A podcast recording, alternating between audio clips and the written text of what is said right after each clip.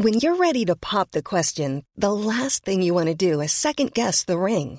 At Bluenile.com, you can design a one of a kind ring with the ease and convenience of shopping online. Choose your diamond and setting. When you find the one, you'll get it delivered right to your door. Go to Bluenile.com and use promo code LISTEN to get $50 off your purchase of $500 or more. That's code LISTEN at Bluenile.com for $50 off your purchase.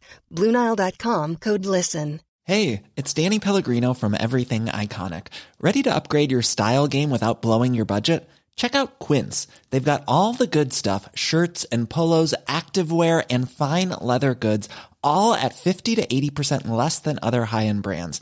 And the best part? They're all about safe, ethical, and responsible manufacturing. Get that luxury vibe without the luxury price tag. Hit up quince.com slash upgrade for free shipping and 365 day returns on your next order. That's quince.com slash upgrade. Hey there, it's Michelle Norris. I'm host of a podcast called Your Mama's Kitchen. When I travel, I'm usually looking for a way to find a taste of home when I'm not at home. And one of the things I love to do when I am at home is entertain. And Airbnb allows me to do that. When I was in California recently, I rented a house that had a great kitchen. And when we were sitting around the table, we we're all thinking, we're in someone else's house. Someone could be in all of our homes as well. If you have a home, but you're not always at home, you have an Airbnb. Your home might be worth more than you think. Find out how much at airbnb.com/slash host.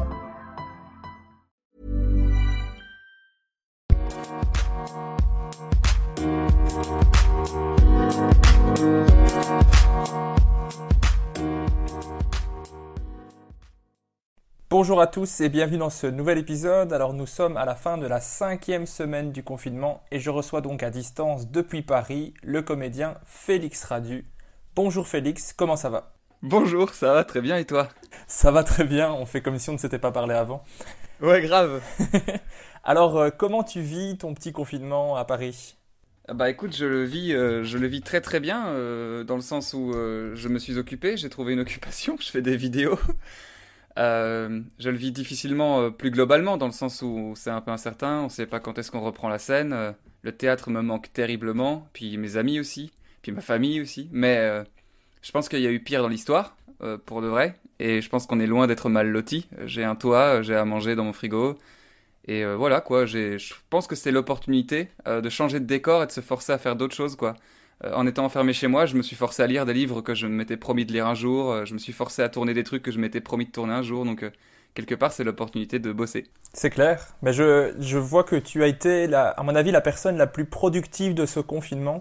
Ah, franchement, c'est impressionnant. Je, je, je, suis impressionné parce que tu arrives à sortir une vidéo tous les jours dans laquelle tu expliques de façon humoristique mais complète une citation par jour. Ça t'est venu d'où cette envie d'expliquer des citations? En fait, à la base, euh, ma prod et moi, on a discuté sur un projet. Euh, elle m'a demandé de travailler sur une émission. Donc moi, j'ai créé un type d'émission qui était euh, une sorte de vulgarisation de littérature où je racontais des grands classiques de manière drôle et décalée. Et on a cherché une, chaîne télé qui serait capable ou qui aurait envie d'investir dedans. Et puis le confinement est arrivé en plein milieu de ce démarchage. Donc je me suis retrouvé enfermé chez moi et ma prod m'a dit, à la place de rester tout seul dans ton lit et d'attendre que ça se passe, peut-être trouve un moyen de détourner et de de, faire une version light et allégée de, ton vrai projet, quoi. Histoire de faire quelque chose et de prouver aux chaînes télé que tu sais travailler vite et bien. Et donc euh, j'ai réfléchi à un concept un peu euh, frère, quoi, un peu cousin de ce que j'avais envie de faire à la télévision. Et j'en ai tourné dans ma chambre. Ok, et du coup tu as choisi de prendre des citations, une par jour. Et comment tu fais pour choisir en fait ces citations euh, Parce que maintenant j'ai vu qu'il y avait plusieurs personnes qui t'en avaient proposé, mais au départ, comment comment t'as commencé? Au début, alors j'avais plein de citations de littérature ou de philosophie que j'aimais et dont j'avais jamais vérifié la véracité ou jamais vérifié le sens large et complet. Et je m'étais dit que ça pouvait être intéressant de creuser. Et en fait, plus j'ai creusé, plus j'ai réalisé que tout euh, était détourné, que tout était mal dit. Et c'est ouf parce que plus on creuse dans les citations, plus on se rend compte qu'il y en a, il y en a plein, il y en a mille, et euh, elles sont pratiquement toutes mal employées. Et c'est ça qui est, qui est, génial. Et vraiment, j'ai l'impression d'avoir euh, d'avoir creusé sur un filon, tu sais, et de me rendre compte au fur et à mesure que je tombe dans une grotte. Et c'est génial. Et puis par contre, pour euh, la fréquence, c'est amusant parce que je parlais avec la production et elle me dit Ok, il y a la Fnac qui est intéressée pour euh, t'aider à relayer les vidéos. Euh, tu te sens de, faire combien de vidéos? Et moi, je me suis dit Bon, allez, c'est quand même la Fnac. je vais leur dire que je suis capable de faire une vidéo tous les deux jours. Et ça me paraissait déjà énorme. Mais Mais je me suis dit, allez, euh, force-toi, euh, une vidéo tous les deux jours, c'est bien, quoi. Et la prod m'a rappelé une heure plus tard et elle m'a dit, ok, on leur a dit que t'en ferais une par jour parce que c'était plus vendeur. et j'ai fait, je te demande pardon. Et, ouais, et la prod m'a fait, non, mais si jamais t'abandonnes au bout d'une semaine, on t'en voudra pas, tu sais. euh, mais c'est juste histoire que euh, y ait de l'émulsion, quoi. Et euh, j'ai trop de fierté que pour annoncer que je suis fatigué. J'ai beaucoup trop de fierté. Donc je me, je me force, enfin, forcer non, parce que c'est un plaisir, mais je me force à tenir le rythme en tout cas. Et c'est une vraie, un vrai truc d'armée quoi. Je me lève tous les jours à 9h, je lis, je me documente et puis je tourne et puis je finis mon montage vers 17h quoi. Mais franchement, c'est impressionnant parce que une vidéo par jour, il y a, du montage, tu rajoutes des sons, tu rajoutes de la musique. Je veux dire, c'est travaillé. Il y a quand même une qualité de vidéo, tu vois ce que je veux dire. Ouais bah merci, ça me fait plaisir, hein. ça me fait plaisir. Effectivement, c'est un vrai travail. Après, j'avais toujours eu envie de faire quelque part un peu du de la vidéo, un peu à la style youtubeur. C'est quelque chose qui me travaillait depuis un moment. Je me suis dit que j'aurais pu le faire et c'était l'occasion quoi. Donc euh, j'ai retenu tout ce que moi j'aimais dans les vidéos des gens que je regarde, c'est-à-dire euh, des montages assez dynamiques, une manière de parler très à l'aise, très souriante. Et puis j'aime le contenu quoi. Le contenu, euh, il faut que ce soit intéressant, il faut que ce qu'on dise ce soit euh, pas euh, su et que ce soit intéressant de savoir. Et donc voilà, c'est une sorte de petite manière de se cultiver avec fun et, dynamisme pendant le confinement. Ah ben franchement, c'est une chouette idée. D'ailleurs, j'allais te demander, est-ce que tu aimes faire des vidéos Mais du coup, tu y as répondu? Mais parce que il y a beaucoup de gens qui se disent qu'ils doivent faire des vidéos parce que c'est vendeur et tout ça, mais toi, t'avais envie, t'avais cette envie de le faire, quoi. Je veux dire, tu regardes des youtubeurs et tu te dis, ouais, c'est chouette ce qu'ils font, quoi. Bah ouais, je regardais les youtubeurs et je me disais en vrai, je suis, capable de le faire et puis euh, ça me dérangerait pas euh, de commencer à faire du contenu qui est visible par-delà les salles de spectacle et puis de même euh, pouvoir changer d'univers parce que quand on, quand on est comédien ou humoriste, j'imagine pour toi c'est pareil, on se fait vite coller dans notre univers quoi, on peut plus, on peut plus en sortir. Moi par exemple, j'ai très vite été notifié le petit gars au jeu de mots, le petit gars à la langue française. Et je me suis dit qu'en faisant des vidéos, je pouvais peut-être commencer à expérimenter d'autres univers et me permettre d'autres personnages. Voilà, c'est un autre média, c'est un autre travail. Et euh, j'aime expérimenter, j'aime faire d'autres trucs, quoi. Donc je fais de la musique, je fais de l'art, de la peinture, du dessin, et je fais des vidéos en plus du théâtre, quoi. Ah bah c'est génial. J'avais une question, c'est comment tu fais pour avoir l'air aussi à l'aise en vidéo? Parce que, pour, pour te dire la vérité, moi j'ai fait un podcast parce que j'arrive pas la vidéo. Je suis tellement mal à l'aise.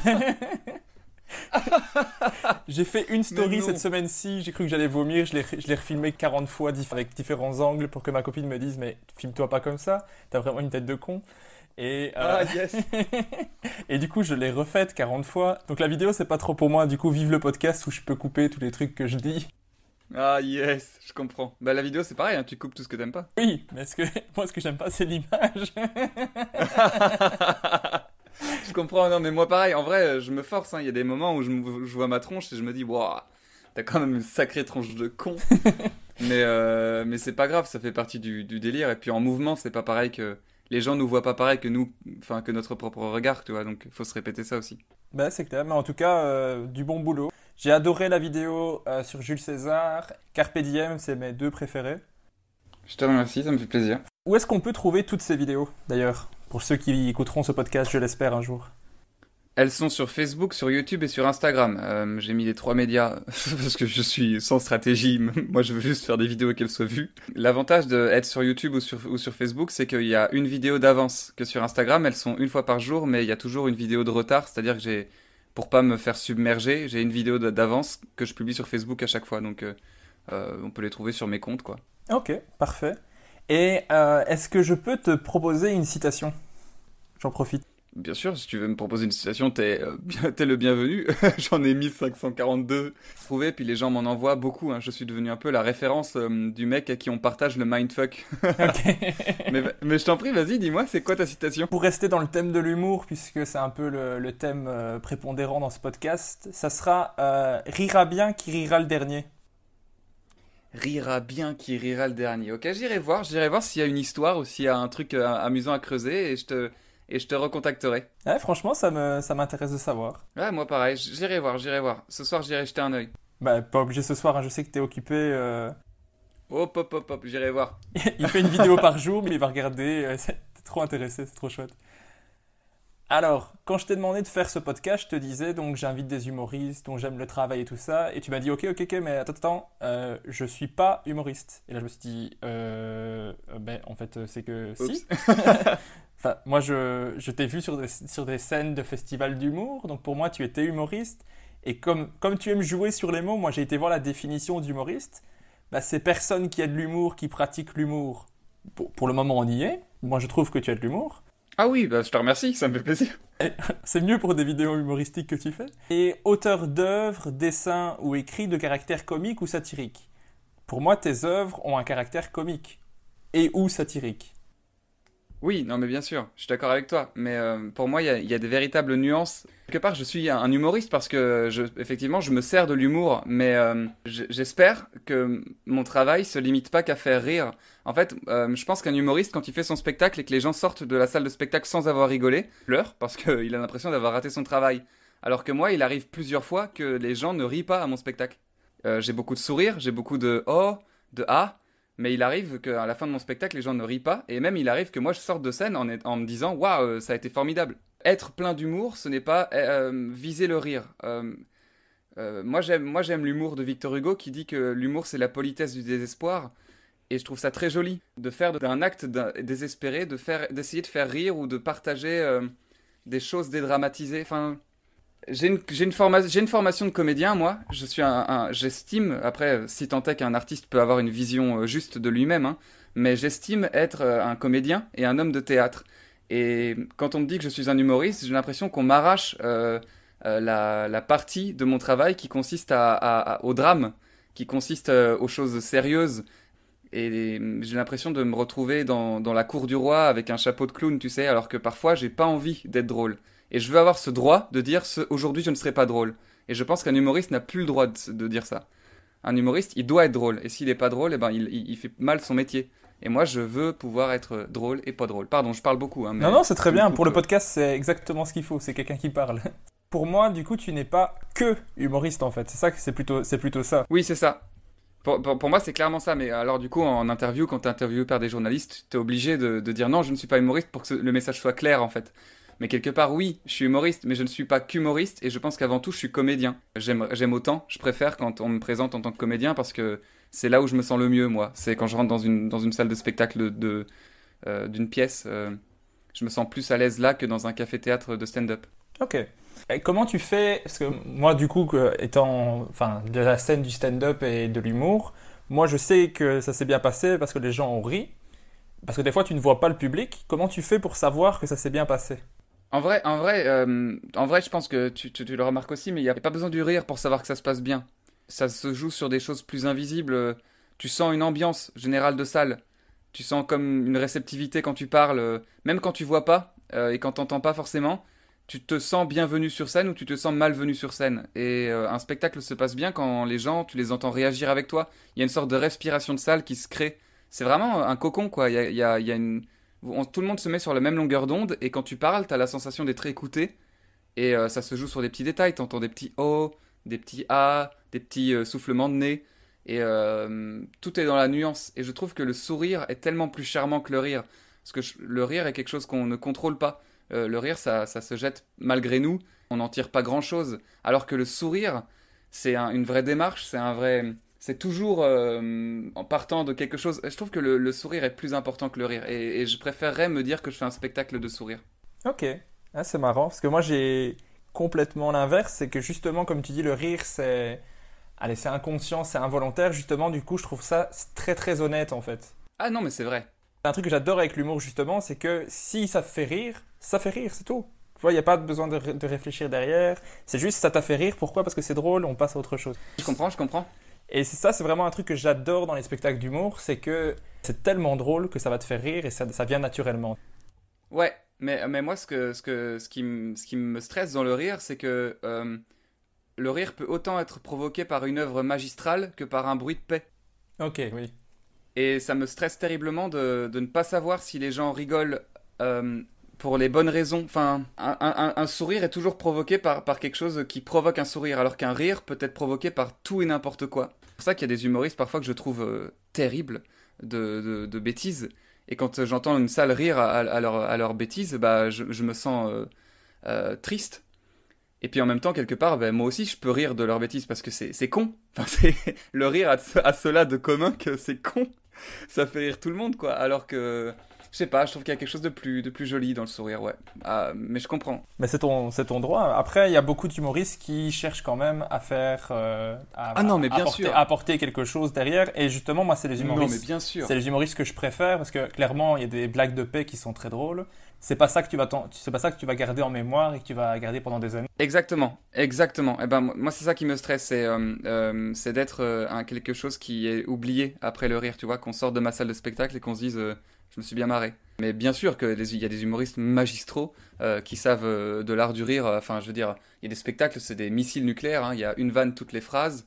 Et en plus, ce sont des vannes euh, qu'ils ont écrits, hein, contrairement à certains, qui sont novatrices, qui dénoncent, c'est satirique, c'est intelligent. Non, non, mais on est dans une époque, au niveau de l'humour, on est dans une époque de ouf. Ok. Parce que tu m'avais expliqué que tu consommais pas beaucoup d'humour au final, mais j'ai l'impression que quand même un petit peu. Ah ouais, mais en fait, j'en consomme, j'en consomme parce que bah quelque part, euh, je suis dans le métier euh, du seul en scène. Du coup, je suis obligé, enfin, je suis obligé. Je côtoie beaucoup de gens, euh, dont toi d'ailleurs. hein. Je côtoie beaucoup de gens qui ont des seuls en scène, qui ont des one man, qui veulent faire humoriste, qui sont humoristes. Et par affection, par amitié et par curiosité, et parce que aussi c'est un peu l'art de notre époque, l'humour. On, on le sait quoi, on voit sur Netflix les spectacles, on va dans les salles de café-théâtre. Euh, donc euh, je, je, je sais, euh, j'ai une culture minimum de l'humour étant dans le métier quoi. Mais d'un avis personnel, je, je me dirigerais effectivement plus facilement vers, vers un Molière qui me ferait beaucoup plus rire que vers un stand-up. Après, j'aime les deux, mais le stand-up, moi, ça me fait, ça me fait vibrer, quoi. Comme toi, sûrement le théâtre. Ouais, bah ouais, je pense que c'est exactement ça. hein. C'est une passion, c'est un truc à, à l'intérieur, quoi. Et ça se justifie pas. hein. Il y a des hommes de stand-up, il y a des hommes de, de théâtre, euh, il y a des hommes de clown, il y a des hommes de sketch. Enfin, il y a des femmes aussi. hein. Il y a des... Mais on avait parlé avec, euh, avec Étienne Serre dans le dernier épisode, c'est que c'est vraiment très dommage qu'en fait, il n'y a pas de pont entre théâtre et humour, ou en tout cas très peu, qu'on les sépare fort, alors que des fois, il y a quand même des points de ralliement. euh. Ouais, mais euh, je trouve que en fait l'humour et le théâtre ont pris deux chemins euh, différents et ils sont ils ont ils, ils sont clairement en train de marcher l'un à gauche et l'un à droite. Je trouve que l'humour a pris un- une direction qui est trop accessible dans le sens où n'importe qui aujourd'hui peut prendre un micro, alors que le théâtre est devenu beaucoup trop élitiste. Dans le sens où maintenant euh, les théâtreux ils font du théâtre que pour les théâtreux et ça s'auto-suce la bite. Enfin c'est devenu très incestueux le théâtre. Ouais. Et, et je trouve ça dommage parce que ces deux arts-là sont formidables et sont un peu cousins, sont un peu frères. Il y a clairement des points de contact. L'humour devrait se rappeler que c'est un travail et que n'importe qui ne peut pas raconter des blagues juste parce qu'il a trouvé quelqu'un d'autre drôle en Amérique et lui prendre euh, ses vannes. On n'a pas le droit de faire ça, c'est un, taf. Et donc euh, il faut travailler ses textes, il faut travailler son clown, son personnage, se dire que si tu montes sur scène, bah, c'est un rendez-vous quelque part. Donc... Et le théâtre, pareil, il faut qu'ils descendent un peu de leur estal. Là, euh, c'est bon, hein, c'est jamais que du théâtre, les copains. À la base, on est là pour, les gens, pour le peuple. euh, et de faire les intellectuels parce qu'on met quatre mots compliqués avec deux syllabes, c'est bon. Donc je- j'entends dans, j'entends dans ce que tu dis que tu es en fait un très grand fan de Gad Elmaleh, apparemment. ah, le mec se tirer des problèmes. Non, mais quand, quand j'étais- petit, moi, j'ai- j'ai- j'aimais bien Gad Elmaleh. Ah, moi, j'adore. bien Gad Elmaleh. J'adore. Parce que quelque part, euh, il a énormément d'élégance, il a une diction, une, une déclamation qui est presque parfaite, il a, il a du charme. Et euh, c'est un, un très bon vendeur de tapis, quoi. Genre, il, il vend bien son truc. euh, c'est, un bel homme de théâtre. Pour le coup, je trouve que c'est un bel homme de théâtre qui fait de l'humour. Quand on a appris tous tous ces, ce plagiat, tous ces empreintes blagues, etc., malgré le fait que c'était une autre époque, malgré le fait que la, manière dont ça s'est su est pas spécialement la plus euh, déontologique du monde, moi, ça a cassé un truc euh, perso. Moi, je me suis dit, euh, euh, du coup, Somme. J'aurais préféré connaître la personne qui a écrit la vanne plutôt que Gad Elmaleh. Ouais, ben, j'ai eu la même chose que toi parce que, et je suis pas le seul, il y a énormément d'humoristes qui ont voulu commencer parce que ils ont regardé Gad Elmaleh. Moi, c'est clairement Gad Elmaleh, je me suis dit, waouh, il fait le meilleur métier du monde, je veux faire ça. Mais jamais je me Bah, suis c'est dit, joli. jamais je me suis dit, je veux faire ses blagues à lui. Et c'est ça la différence. Ouais, non, mais c'est clair, non, mais bien sûr, c'est- c'est c'est- c'est joli, et je trouve que quelque part, il a amené ça de bien, c'est-à-dire qu'il a, il a inspiré euh, tout un tas de personnes, donc euh, on peut pas dire qu'il y a eu que du mal là-dedans. C'est ça, on va garder ça. Ouais, on va garder ça, ça a amené plein de, de chouettes gens et plein de nouvelles générations qui ont voulu faire ça grâce à Gad Elmaleh, mais aujourd'hui, maintenant qu'on le sait, bah, Gad Elmaleh va falloir qu'il assume euh, pris de ses actes, hein. Ouais. J'aime bien dans le podcast, c'est remonter un petit peu le temps avec mes invités. Et la première question que je leur pose, c'est comment t'étais quand tu étais petit? Est-ce que t'étais un, un petit comique qui aimait bien se mettre en avant? Ou alors pas du tout? Euh, non, pas du tout. Euh, quand j'étais petit, petit, j'étais très, très timide. euh, J'étais très, très maladroit. En fait, euh, j'étais dans une école catholique très très serrée avec euh, des enfants de, village, quoi. Donc c'était pas euh, les enfants les plus intellectuels de la planète. Et je me rappelle que je me faisais chahuter parce que je préférais écrire dans un cahier plutôt que jouer au football. C'est devenu un peu une sorte de tradition dans cette école de de bully tous les enfants qui étaient pas porteurs de marque Nike ou fans de voitures. C'est très cliché, mais c'est, enfin, pour le coup, c'est véridique. Et moi, j'ai très mal vécu ces années d'enfance parce que j'avais du mal à faire comprendre aux enfants de mon âge que si j'étais différent, c'était pas grave. J'avais du mal à faire comprendre à mes parents que je comprenais pas pourquoi on m'aimait pas. Et j'avais du mal à, faire comprendre aux adultes que j'étais pas demeuré. À, cet âge-là, mes professeurs me prenaient pour un con. Euh, comme j'étais très discret, que j'osais pas trop la ramener parce que je me faisais fracasser dans la cour de récré, et que j'avais des mauvaises notes à l'école parce que j'étais très distrait, ben, euh, je me rappelle que mes professeurs avaient fait venir mes parents pour leur dire qu'il fallait peut-être me mettre en menuiserie parce que j'étais pas un intellectuel. Et je me rappelle que ça m'avait euh, profondément blessé euh, d'être abandonné à la fois par les enfants, à la fois par mes parents qui n'arrivaient pas à trouver le bon moyen de m'attraper et à la fois par les adultes. Et j'étais très en colère. Et donc j'étais un enfant très très en colère. J'ai beaucoup fugué, j'ai beaucoup dit des méchancetés, j'écrivais beaucoup pour le coup. Et puis je sais pas, avec le temps ça s'est calmé, genre j'étais dans une école d'art, j'ai découvert le théâtre, et j'ai réalisé que ma place elle était là, qu'il y avait des gens qui me ressemblaient qui étaient, et quand t'es entouré de gens qui ont la même fragilité que toi, la même sensibilité, bah tu te calmes, tu t'apaises. Et vraiment, euh, découvrir le théâtre, ça m'a apaisé. Je me suis dit, ah ok, j'ai mon aquarium là. Enfin, je peux arrêter de faire le, poisson volant et d'essayer de rester dans, dans, les airs quoi. Et du coup tu disais que tu, tu écrivais déjà à ce moment-là, tu as commencé à écrire quand? Vraiment primaire ou plutôt euh, à début d'adolescence? Euh, J'ai commencé à écrire très tôt mais je me rappelle plus exactement l'âge mais j'étais encore un baby quoi, j'étais un, petit chat quoi. J'écrivais des petits poèmes un peu nuls, je me rappelle que ma maman trouvait ça joli mais ça devait être vraiment médiocre mais elle a, elle a eu la décence de me dire que c'était bien pour que je continue. Euh, mais j'ai toujours euh, écrit depuis longtemps. J'ai lu dans ta, dans ta biographie sur ton site internet euh, félixradio.com, je fais de la pub au passage. Ah yes Que tu avais commencé à écrire vraiment tôt et que tu écrivais même c'est des, des, poèmes pour les filles? Ouais, bah ouais, ouais. comme j'étais très timide, j'écrivais des et que j'étais un profond romantique. Quand j'étais petit, j'étais un grand idéaliste. Encore aujourd'hui, j'espère, j'imagine, mais un peu plus résigné quand même. Mais quand j'étais petit, ouais, j'étais un profond romantique. J'avais, je quittais jamais mon livre de Victor Hugo, Les Contemplations, que je trouvais magnifique. Euh, c'est la première vision que j'ai eue de l'amour. C'est le premier contact que j'ai eu avec le sentiment amoureux, c'est Victor Hugo. Et je m'étais dit, waouh, ça ressemble à ça d'aimer une femme. Ça ressemble à ça quand, quand tu comptes pour quelqu'un, quand t'éprouves de l'amour pour quelqu'un. Et j'étais vraiment très admiratif du romantisme. Donc euh, j'écrivais des poèmes pour les filles dont j'étais amoureux. Mhm. Et comme j'étais trop timide et que je savais qu'elles allaient pas m'aimer parce que bah, j'étais pas le plus populaire, j'étais tout frêle, tout chétif, bah, j'écrivais mes poèmes, je les signais par un autre prénom que le mien et je les mettais dans leur casier. Ça n'a jamais marché. Hein. En même temps, si tu ne notes pas ton nom, ça, ne va pas marcher, c'est clair. Oui, mais j'étais quand même là, pas loin, à guetter, tu vois, je guettais. Donc on ne saura jamais si les poèmes fonctionnent avec les filles, du coup. Oh bah si, aujourd'hui, t'en fais pas que j'ai continué d'en écrire et euh, ça les a pas empêchés de partir, donc euh, je peux te l'assurer, la, la poésie ne n'aide pas. Euh. C'est bon à savoir. Ouais, bah oui, c'est bon à savoir. Je ne sais pas si l'humour fonctionne plus.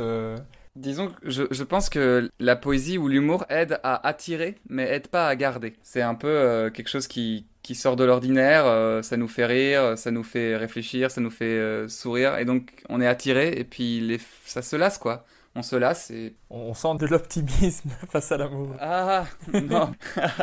bah, j'ai pas envie de m'étendre sur ma vie. Non, mais t'inquiète, t'inquiète. Euh. Je comprends. Est-ce que déjà à ce moment-là, tu regardais beaucoup de spectacles, pas spécialement d'humour, mais de théâtre, déjà à ce moment-là J'avais ma mère qui me qui m'amenait souvent au théâtre pour voir des spectacles pour enfants. Et donc j'ai toujours plus ou moins, même si euh, je me rendais pas vraiment compte que c'était du théâtre parce que j'étais très petit, mais euh, elle m'amenait au théâtre, on allait voir des spectacles de marionnettes des spectacles un peu plus adultes et moi j'essayais de comprendre. Et je pense que ça a quelque part euh, doucement planté la graine du métier artistique. Et quand j'ai grandi, que j'ai rejoint cette école d'art de théâtre, j'ai rejoint un projet culturel aussi qui a été mené par Wajdi Mouawad qui est un metteur en scène. Et son projet c'était trop chelou, c'était trop bizarre mec. C'est euh, le metteur en scène en gros il a fait débloquer les budgets de la culture pour emmener 50 jeunes francophones, donc il y avait de l'île de la Réunion, du Québec, de Namur, de France à Nantes. Et ces 50 jeunes, il les a fait voyager pendant 5 ans gratuitement donc on payait rien.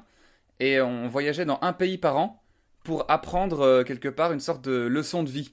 Et donc on allait euh, au Sénégal, on est allé à Lyon, On est allé, euh, moi je suis allé à Auschwitz, je suis allé à Tirana, et donc c'était vraiment une sorte d'expérience culturelle qui nous a permis de grandir et d'apprendre. C'est trop bizarre. Mais c'est bizarre, mais c'est génial. Ouais, c'était génial. Je peux t'assurer que c'était les meilleures vacances de ma vie, quoi. Genre, on retrouvait 50 jeunes qui étaient une sorte de famille, et euh, on partait en voyage avec que, des intervenants que Wajdi Mouawad du coup faisait venir. Donc on avait des grandes dames de l'imprimerie de Lyon, on avait euh, des grandes dames qui ont survécu à Auschwitz.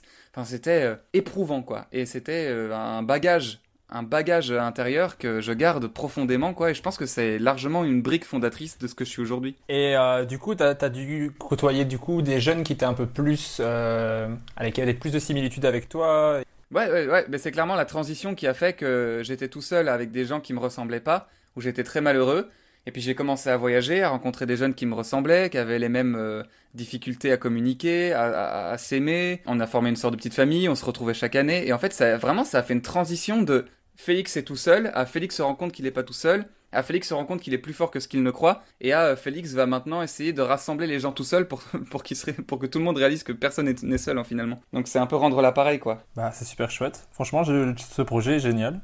J'avais jamais entendu parler de ça. Il était génial, vraiment c'était trop cool. J'ai vu que tu t'étais essayé vraiment à plein de styles dans l'écriture. T'as fait du roman, de la chanson, du rap, des scènes, du sketch. Est-ce que tout a été concluant ou alors tu t'es dit ouais ça c'est bon c'est pas mon truc du tout j'abandonne ça? Il euh, y a aucune fois où je me suis dit que je m'étais planté. Il y a aucune fois. Euh, euh, le roman je pense que je le ferai plus tard parce que c'est quelque chose qui demande plus de, de longueur dans l'effort. C'est quelque chose c'est parce que moi j'aime les idées courtes, dynamiques et je m'ennuie très vite. Et le roman il faut s'attacher à une idée et travailler longtemps. J'ai très envie de faire un album de rap ou un, un, album de slam et je pense que ça va se faire dans, dans l'année là. Ok. Euh, c'est un rêve que je porte depuis longtemps et je pense que ça va se concrétiser aujourd'hui. Sinon, euh, le seul en scène, ça marche très bien. Là, j'ai écrit une pièce de théâtre que j'ai fait lire à, des hommes et des femmes de théâtre que j'aime immensément et qui m'ont envoyé des retours euh, adorables. Donc, je pense que c'est pas un échec non plus. Donc, non, tout ce que j'ai essayé pour le moment a été plus ou moins concluant. Après, moi, j'aime, moi, j'aime réussir du premier coup. Je suis un sale gosse. Hein. Moi, j'aime quand je fais quelque chose et que je réussis du premier coup. Et donc, là, pour le moment, la plupart des premiers coups que j'ai faits ne, ne, sont pas à la hauteur de ce que j'aimerais que ça soit. Mais ce ne sont pas des échecs, quoi. Je sens que j'ai un peu mon mot à dire et que je peux m'amuser. Mais en tout cas, de, de l'extérieur, ça a l'air de vraiment bien se passer pour toi et moi je trouve ça super chouette, tellement mérité parce que on voit qu'il y a du boulot derrière. Voilà quoi. Mais moi je trouve ça génial de, se tester à plein de choses, mais d'oser le faire. Tu vois ce que je veux dire? Tes parents réagissaient comment à tout ça? T'as dit tout à l'heure que ta mère euh, disait que tes poèmes étaient sympas, et au fur et à mesure du temps, ça c'est resté comme ça, ou alors ils voulaient que tu te, tu te diriges vers des études un peu plus sérieuses, ou ils t'ont vraiment encouragé à faire du théâtre? Bah comme je te dis, euh, comme je te dis, quand j'étais petit au début c'était complexe parce que j'avais du mal à communiquer avec mes parents. Euh, on a mis du temps à, à s'apprendre, on a mis beaucoup de temps à s'apprendre, et moi j'ai mis du temps à comprendre que mes parents n'étaient pas nés avec un mode d'emploi. Tu sais, quand t'es petit, t'as l'impression que tes parents sont un peu des demi-dieux et qu'ils gèrent la situation, euh, leur vie c'est facile, leur amour est indestructible. Et quand t'as leur âge, enfin, quand en tout cas t'as as 24 ans, tu sais que ce sont juste des enfants qui ont grandi et qui font de leur mieux, quoi, qui galèrent de ouf. Oui, c'est clair. Et euh, quand j'étais petit, euh, j'ai mis beaucoup de temps à réaliser ça. Moi, je dis souvent que je suis un, enfant à qui on a donné un salaire, en fait. Ouais, bah ouais, c'est clairement ça, hein, c'est clairement ça. Et euh, euh, quand je fais de l'art, moi, je, je, pense tout le temps à la phrase d'Alfred de Musset qui, euh, c'est ouf, parce qu'Alfred de Musset, c'est un de mes auteurs préférés, c'est un génie. Et ce mec a écrit dans les Confessions d'un enfant du siècle, il parle aux auteurs qu'il aimait et qu'il lisait, et il dit pardonnez-moi aux grands auteurs. C'est ouf, il s'excuse. Il dit pardonnez-moi aux grands auteurs, pardonnez-moi, vous êtes des demi-dieux, et moi je ne suis qu'un enfant qui souffre. Et je trouve ça magistral cette formulation. Je ne suis qu'un enfant qui souffre, je trouve ça très joli. Et donc mes parents ont mis du temps à comprendre parce que quand j'ai dit que je voulais faire de l'art et que j'étais en école euh, religieuse, là, mon père m'a dit Ok, on va te mettre dans une école d'art, mais tu vas faire euh, architecte, parce qu'architecture, c'est de l'art utile. Et, et puis euh, il a très vite réalisé que c'était pas fait pour moi. De, l'art. ouais, bah ouais. J'ai un, terme... un, papa, j'ai un papa particulier qui, euh, quand il a une idée, il la lâche rarement. Après, ce qui est cool, c'est que quand il a la bonne idée, bah, t'es sûr que tu peux compter sur lui, mais quand il a la mauvaise, vas-y pour le faire changer d'avis, quoi. Après, j'ai eu de la chance, hein, pour le coup, euh, mes parents, malgré le fait que ils n'ont pas été tout de suite emballés. Ils ont, ils ont pas mis de bâton dans les roues, quoi. Ils m'ont pas dit si tu y vas, tu n'es plus notre enfant. Enfin, ils, ils n'ont pas été emballés tout de suite, mais j'ai très vite mis en place des choses. J'ai commencé à écrire, à m'inscrire à des scènes. Et euh, il n'a pas fallu grand chose pour qu'ils réalisent que ma place, elle était là, que j'avais envie de faire ça et que si je le faisais pas, euh, j'avais rien à faire ici. Et donc ils ont très vite changé de bord et ce sont devenus mes meilleurs, mes meilleurs compagnons de route. quoi. Aujourd'hui mes parents, sans eux, je fais pas grand-chose. Eh ben c'est génial. Donc, donc tu as fait des études, c'est art de la parole et du théâtre. Tu as fait ça où? Ouais. À Namur, à l'IATA. Ok. Pourquoi cette école-là en particulier? Mon père m'y a inscrit parce qu'au début il voulait me mettre en architecture et hum, c'était la ville de, où je suis né, la ville où il a grandi, mon père. Et je pense qu'il avait envie, parce qu'il a été élève dans cette école, il avait envie que j'y aille aussi, quoi. Ok. Et il m'a inscrit en internat. Il m'a inscrit en internat euh, quand il m'a mis dans cette école pour que je grandisse. Et je pense que ça a été une très bonne chose, malgré le fait que j'ai beaucoup pleuré au début. Parce que ça m'a effectivement aidé à pas mal grandir. Donc euh, ça a été une vraie étape de ma vie, euh, l'IATA. Et ben justement, j'allais te demander, qu'est-ce que ça t'a apporté cette école? Bah l'autonomie, hein, euh, quand je me suis retrouvé à l'internat, j'étais dans la chambre du caïd de, l'internat. C'est incroyable, vraiment le hasard de ouf. Je suis tombé sur le chef du clan euh, de, de l'internat, tu vois. C'était un mec, euh, un, mec qui se rasait pas, tu vois, genre un peu barbu, mal rasé, un peu bad guy, brun ténébreux, qui fracasse les gens quand ça les fait chier. Hmm. Et quand il m'avait regardé, il m'avait dit Ok, toi et moi, ça va être complexe parce que moi j'étais le petit chat avec son cahier de poésie. Et je me rappelle qu'il y avait une sorte d'équilibre qui s'était créé dans le sens où lui me protégeait à l'internat, c'était trop cool, parce que j'avais un garde du corps. Genre, comme j'étais son, son coloc, et ben, les autres venaient pas me faire chier, quoi. Et euh, à la fois, moi, quelque part, j'aidais à, ce que notre petite chambre soit toujours rangée. Euh, je lui racontais un petit peu de la poésie, etc. Donc il y avait vraiment un équilibre de... Moi, je lui lisais des poèmes le soir pour euh, lui dire, regarde, ça c'est Victor Hugo, c'est très joli. Et lui, la journée, me protégeait, il m'aidait à, à, me sociabiliser il me présentait des gens. Donc vraiment, ça a été trop bien. Et à l'IATA, du coup, j'ai rencontré bah, ces hommes de théâtre euh, qui ont fait de, euh, que je me suis ouvert, quoi. J'ai réalisé que je pouvais parler, euh, que c'était là ma place, que j'aimais ça, que j'aimais vraiment profondément quelque chose. Et voilà, ça m'a apporté ça, ça m'a apporté le théâtre, l'amour des mots. T'as même réussi à faire aimer du Victor Hugo au caïd de l'école. C'est beau. Ouais, mais je me rappelle, tu sais, c'était des lits superposés et je dormais au-dessus et lui en bas. Et le soir, ouais, je racontais un peu ma vie. Et puis je prenais des, des bouquins et je faisais, tu sais, euh, il y a ce poème-là, je le lisais. Alors je sais pas s'il m'écoutait ou s'il m'écoutait pas, mais je sais que c'était vraiment des, des, vrais moments de partage un peu maladroit. Et c'était super. Vraiment, j'en garde un souvenir euh, charmant. Bah je, trouve ça, je trouve ça trop chouette. On dirait un, peu une scène de film entre deux, euh, deux prisonniers. Ah ouais, bah on était prisonniers, prisonniers de notre enfance. oh, c'est beau ça. Ah, yes. Ah, je trouve ça beau. Ça pourrait être un titre, un titre de roman. Ce sera le titre du film de ma vie si jamais un jour j'ai de quoi raconter un film. Ça marche. Et moi, je t'ai rencontré quand tu as joué ton spectacle complet. Je pense que c'était, euh, je sais pas si c'était la première fois, mais en tout cas, c'était une des premières fois quand tu as joué au festival de Remicourt. C'est la première fois que tu jouais ton spectacle complet qui s'appelle Les mots s'improsent. Comment t'es arrivé en fait au, festival de Remicourt? J'avais reçu un mail d'un ami à moi à qui j'avais lu des textes pour le faire rire en colloque de vacances. Et euh, il m'avait envoyé un lien pour le vous rire, pour m'inscrire dans un concours du vous rire. Il m'avait dit écoute, tes textes vraiment, moi, ils me font marrer, tu devrais aller t'inscrire dans cette scène-là, c'est pour les jeunes, t'as ta place, quoi. Et je sais pas pourquoi, je me suis dit effectivement, j'ai des textes, euh, puis comme j'aime le théâtre, euh, je pourrais m'inscrire, quoi. Et j'y ai été, j'ai gagné le concours du vous rire des jeunes, et j'ai rencontré Michel de Zobi, qui est le directeur, enfin qui était le directeur de Remicourt et qui m'a dit, euh, euh, après la scène, il m'a dit, mais viens euh, à mon concours, quoi. Viens, j'ai un concours et t'as ta place aussi. Je me suis inscrit à Remicourt, j'ai gagné Remicourt. Il y avait prix du public et prix de la presse que le RUIT a gagné, et moi j'avais gagné le prix du festival qui était pour la création d'un spectacle. C'est ça. Pendant, pendant un an, tu étais suivi pour la création de ton spectacle, c'est ça hein C'est ça. Pendant un an, j'avais accès à la salle de Remicourt pour écrire, essayer, faire les lumières avec le régisseur qui s'appelle Kevin. Qui est un super bon régisseur d'ailleurs. Ouais, qui est le meilleur de tous. Et c'est grâce à lui que j'ai monté ce spectacle parce que j'avais que des textes et c'est lui qui les a mis en lumière. Et je me rappelle qu'il s'est arraché les cheveux pendant des heures. Mais t'as eu un, l'aide d'un metteur en scène aussi, je pense. Après, euh, après. Euh, pour Remicourt, j'étais tout seul. J'avais 18 ans, je crois. 17 ans, 18 ans. Et j'étais tout seul. Et j'avais Kevin qui s'arrachait les cheveux dans sa, sur sa console et qui me créait une sorte de petite mise en lumière qui était vraiment charmante.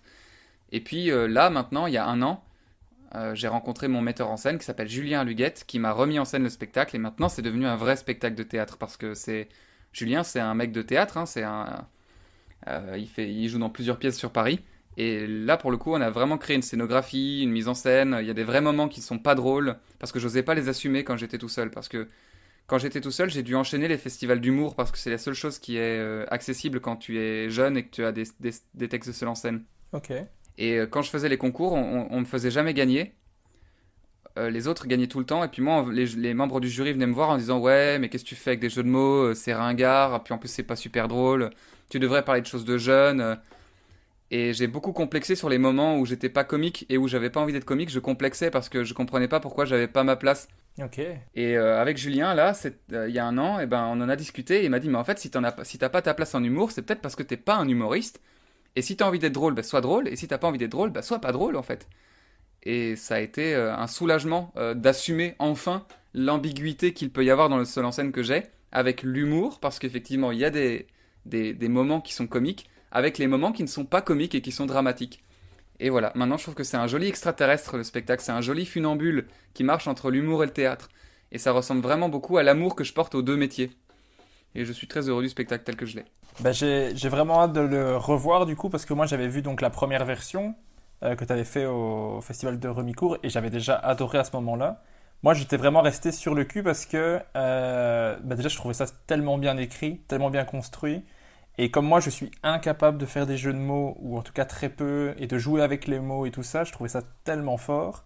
Et comme tu dis tout à l'heure, on, on rit pas euh, à gorge déployée, mais on sourit du début à la fin. Et euh, j'étais vraiment resté sur le cul à ce spectacle. Et si tu me dis qu'il qu'il a encore euh, progressé, qu'il est encore meilleur, j'ai vraiment hâte, de le revoir. J'ai beaucoup, je me suis beaucoup amélioré en interprétation et puis euh, ça a vraiment pris une belle dimension. Quoi. Il y a un, petit cocon, un petit univers qui maintenant naît, je crois, j'espère. Et je suis très fier du spectacle. Bah, c'est super. Et comment ça se passe toi niveau écriture? Comment tu, comment tu procèdes pour faire tout ça? Ou comment tu as procédé Parce que maintenant, je, pense qu'il bouge plus trop au niveau de l'écriture ou... Ah ouais, le seul en scène, il bouge plus. Il a, jamais rebougé depuis euh, mes 17-18 ans. Euh, j'avais procédé comment? Ben, La plupart des textes de ce spectacle, ce sont des textes que j'ai écrits éparses euh, pendant, durant mon enfance, de mes 15 à mes 18 ans environ. C'est des textes que j'écrivais pour faire rire mes copains ou pour séduire des filles dont j'étais amoureux parce que j'avais envie de leur montrer que je savais écrire. Et donc j'avais dans, mon bureau une sorte de pile de textes euh, sur des thèmes euh, divers. Et quand j'ai dû monter le spectacle, bah, j'ai récupéré toute ma petite pile de textes et j'ai fait ok, je voudrais parler de la mort, je voudrais parler de l'amour, je voudrais parler du temps, de la folie, de la solitude.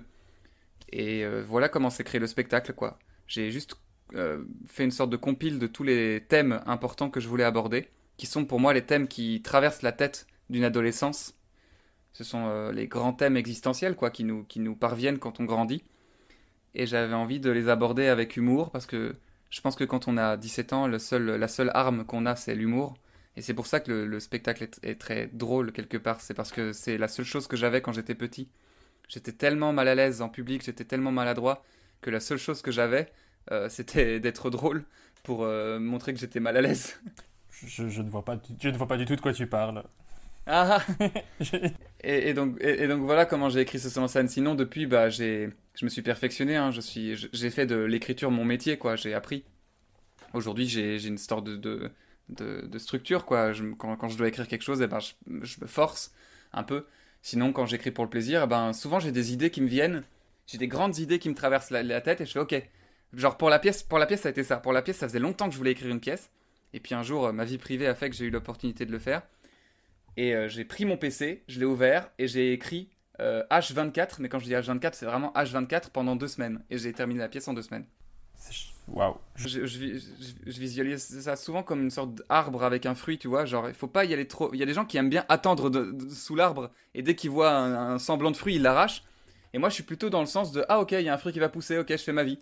Et puis quand je sens qu'il est arrivé à, à mûr, hop, j'arrive et je l'arrache. Et c'est un peu ça pour la pièce.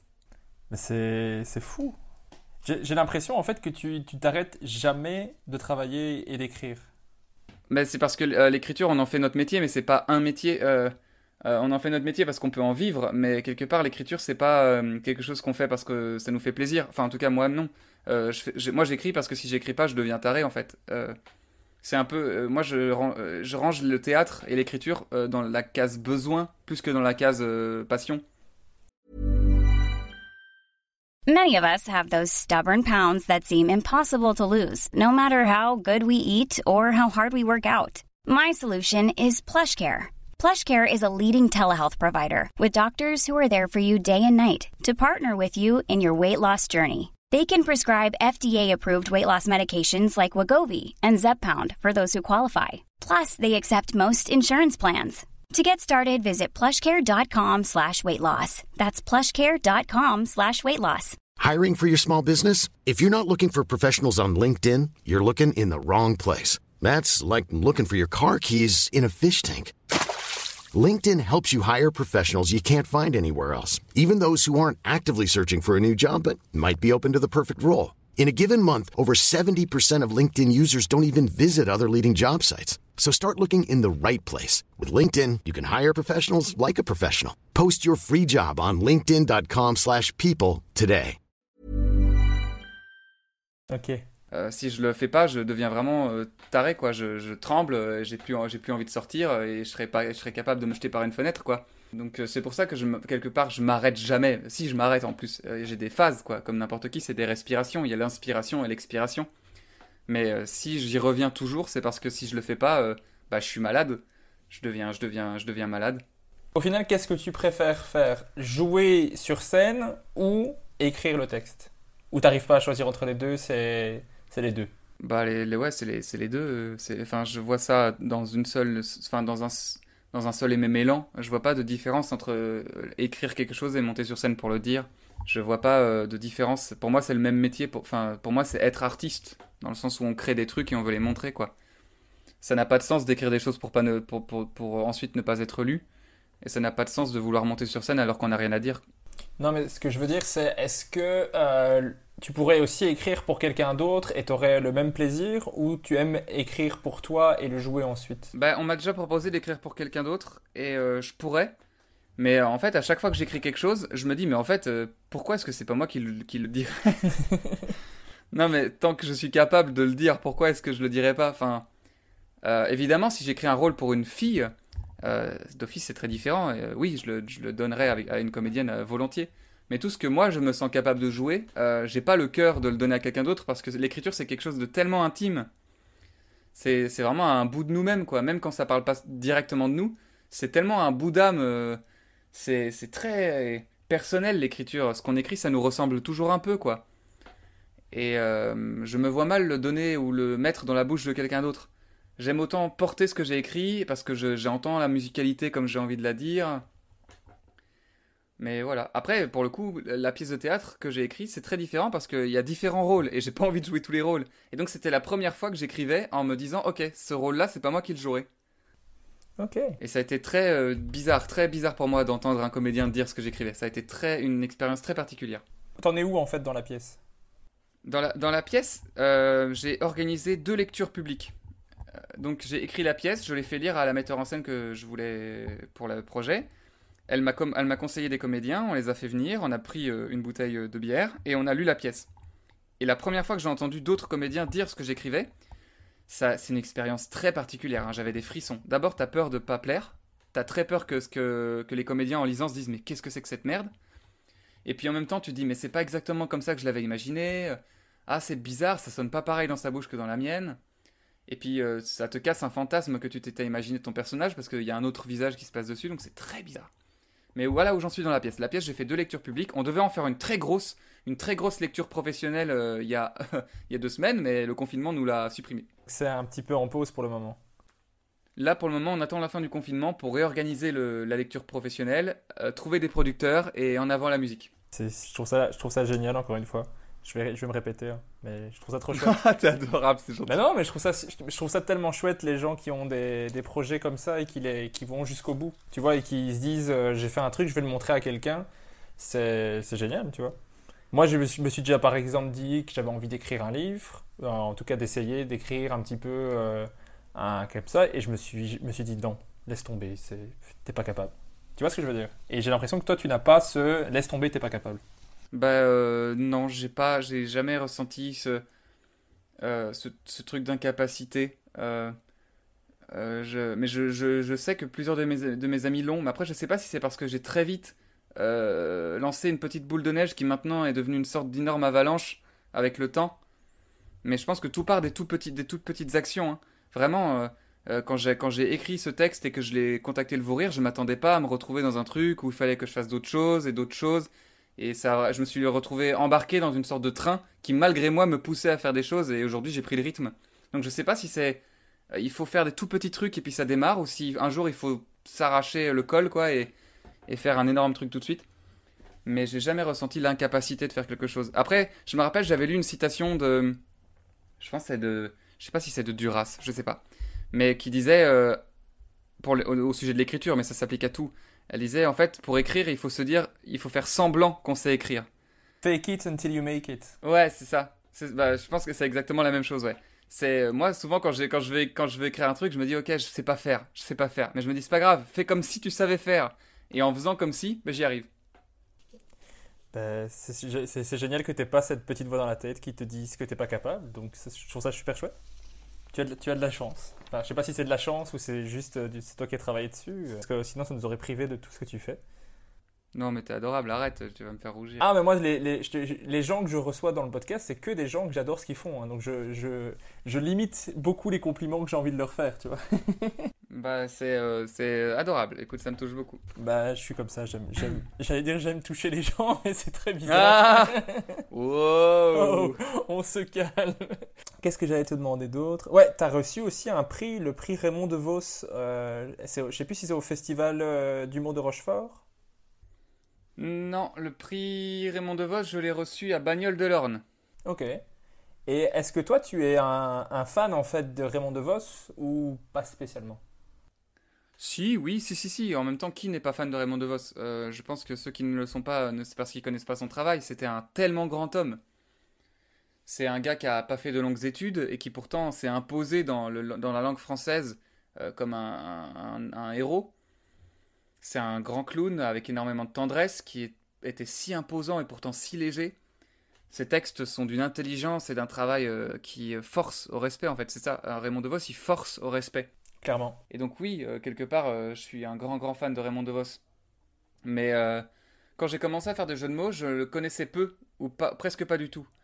Je, je connaissais mieux Bruno Coppens, presque.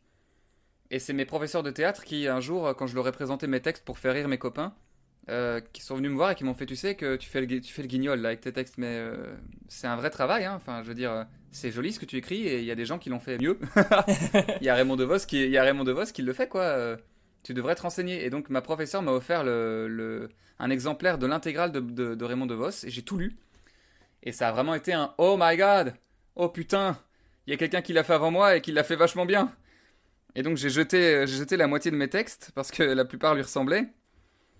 Et j'ai très vite pris conscience que d'abord je voulais ce prix Raymond DeVos parce que j'étais un petit con. et, euh, et puis j'ai eu peur très vite aussi de me retrouver calé dans son ombre.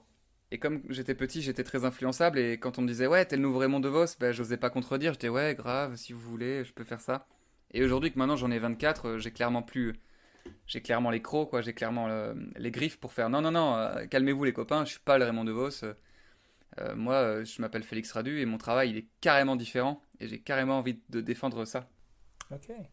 Mais euh, est-ce que j'aimerais bien qu'on arrive à comprendre comment ça vient se de jouer sur les mots ainsi, enfin comme tu le fais, c'est dur à expliquer pour les gens qui n'ont pas vu ton spectacle, mais c'est c'est comme faire comme ce que fait Raymond DeVos, j'arrive tellement pas à faire ça, je crois que c'est pour ça que j'étais si impressionné en voyant ton spectacle, c'est que je, sais pas, il faut avoir un cerveau fait pour fait pour ça au départ ou pas spécialement, qu'est-ce que tu en penses? Je sais pas, non, je pense pas. euh, je sais pas. moi, c'est parce que je le fais depuis longtemps. On, fait, on, a tous, on a tous cet art un peu particulier de, de faire des jeux de mots nuls, tu sais. Donc, euh, quelque part, je pense que si t'es capable de faire un calembour un peu naze, t'es capable de faire des très bons jeux de mots. Parce que les jeux de mots, c'est un peu comme les dominos. C'est-à-dire que euh, dire un domino, c'est carrément naze. Mais euh, mm, 100 dominos les uns à côté des autres qui font une sorte de circuit et qui volent sur des ponts, ça, c'est grave la classe. Et le- les jeux de mots, c'est ça en fait. Souvent, quand on me dit Ah ouais, euh, tu fais des jeux de mots, bah vas-y, tu veux pas nous en faire un? Bah, je refuse parce que ça n'a aucun sens. Les jeux de mots, ça prend de la force dans la longueur. Dans, dans, un spectacle entier, les jeux de mots, c'est beau. Et donc, je pense que tu es clairement capable de le faire parce que tout le monde est capable de le faire. C'est juste, il faut s'attarder sur les consonances, sur les sens. Et c'est vraiment un jeu, quoi. Moi, je me rappelais que je me, quand j'étais petit, que je commençais à écrire ça, je me, je me, je comparais ça à de la mauvaise foi. Parce que c'est un peu, euh, je faisais parler un personnage et je faisais toute la mauvaise foi du monde pour répondre à ce personnage de manière intelligente. C'était euh, la mort dit. euh, n'ayez pas peur, je ne mords pas. Et puis le personnage, ok, comment est-ce qu'on peut faire preuve de mauvaise foi? Bah si, vous l'êtes. Et enfin, tu vois, genre, enfin, et c'est. C'est pas très compliqué de faire des jeux de mots. C'est plus impressionnant que ça n'est compliqué. C'est juste que ça demande plus de temps et il faut s'attarder longtemps pour que ça tienne debout. C'est comme créer un château de sable. Ok. Bah, ça, je pense d'ailleurs qu'il y a une vidéo disponible sur YouTube où tu fais le sketch de la mort que tu, que tu fais ici. Euh, il y a le sketch sur la musique. La musique. La mort est pas, est pas disponible J'ai l'impression de l'avoir déjà vu. Non, non. Euh, il, il, a, il a possiblement été, et, mais on l'a retiré. Ok, ça va. Donc vous ne pouvez pas voir la mort, vous serez obligé d'aller voir. Non, mais allez voir la musique, oh là là, de allez, vas-y, insulte tous mes auditeurs, magnifique. Non tous les deux personnes qui voulaient écouter. Non, je non, c'est pas vrai. Attends, on va repartager ça, ça va faire le tour du monde. Ah, ça c'est gentil. Ensuite, après avoir gagné tous ces prix et tout ça, tu es, ou alors en même temps, je sais pas bien la chronologie, mais tu es pris dans la classe libre du cours Florent à Paris. Et donc, tu pars à Paris pour y écrire et vivre de théâtre. J'ai repris la phrase de ton, de ton site. C'est beau. C'est beau, hein. Comment c'est le cours Florent? Ça, c'est un long sujet très tendu. Les cours Florent, c'est très particulier. C'est, Avant d'aller en classe libre, j'ai fait un an au cours Florent de Paris. Puis j'ai été reçu en classe libre à, Paris et j'ai déménagé euh, à la capitale. Disons que les cours Florent, déjà, Bruxelles et Paris sont très différents. C'est pas la même école. Parce que tout simplement, les cours Florent, ça dépend terriblement de la classe dans laquelle tu tombes et du professeur que tu as. Euh, parce que chaque professeur a une vision du théâtre différente. Donc en fait, tu peux faire les cours Florent et, et avoir une vision totalement différente que ton voisin. Il y a des professeurs qui sont plus euh, Stanislavski, d'autres qui font plus de l'acting studio, etc. Tu vois, c'est très différent. Moi, je l'ai pas bien vécu, le, cours Florent à Paris. Je l'ai très mal vécu parce que quand je me suis installé à Paris pour la classe libre, je me suis dit waouh, je viens d'être reçu dans une classe qui est très demandée, qui est très élite. Euh, donc, je vais forcément me retrouver avec des gens qui ont la même sensibilité que moi et qui ont le même, euh, la même nécessité du théâtre. Et quand je suis arrivé là-bas, en fait, j'ai découvert des enfants, un peu des enfants terribles, qui sont emplis d'ego, empli de peur, de mécanismes, de systèmes de défense. Ça m'a un peu euh, rendu malade au début. Les trois premiers mois, j'ai été très malade parce que déjà j'étais loin de chez moi. J'étais dans une ville qui est très différente au niveau de l'énergie, du rythme que de là où je venais. Et j'étais avec des enfants qui, euh, dans mon fantasme, étaient censés être des, des, surhommes et qui, dans la réalité, étaient en fait des sales gosses. Ok. Qui, oui, avaient du talent, évidemment, mais qui étaient des sales gosses, qui avaient peur et qui essayaient de faire bien pour faire plaisir. Et donc j'ai très mal vécu. Et puis bah, je me suis pas très bien entendu parce que à côté de ça, moi je faisais du théâtre euh, pour vivre. Je faisais mon seul en scène pour, euh, pour, pour manger. Et euh, comme tu le sais, le théâtre, enfin les théâtreux, ils aiment pas trop ça, l'humour. Même si bon, mon spectacle n'est pas proprement parlé de l'humour, bah, dans les grandes lignes, ça suffisait pour que mon professeur me lâche en plein milieu d'un cours. ouais, c'est ça, va faire le comique. Ouf. Ouais. On est sur des a priori. Ouais, surtout ce que je, surtout ce qu'on disait tout à l'heure, le, le, fossé entre les deux que certains s'amuse à, à, écarter encore. Ouais, ben, je, pense que, ouais, je pense que ça fait partie de la, de la bêtise. Après, je, je pense pas qu'il pensait à mal, c'est juste que euh, euh, instinctivement, euh, c'est mal vu. Je sais pas pourquoi. Mais après, au cours Florence, j'ai rencontré des professeurs qui étaient grave chauds avec moi, qu'on demande à des élèves de, venir voir mon spectacle. Tu vois, c'est pas l'enfer.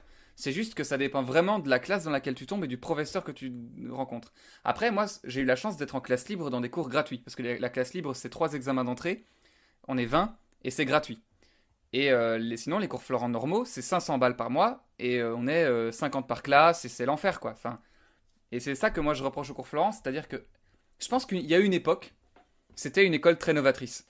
Il y a une époque, les cours Florent, c'était carrément cool parce que on apprenait le théâtre alors que c'était pas encore très démocratisé, euh, tout le monde savait pas trop encore ce que c'était. Euh, on était très peu par classe parce qu'il y avait très peu de gens qui voulaient faire ce métier un peu à risque.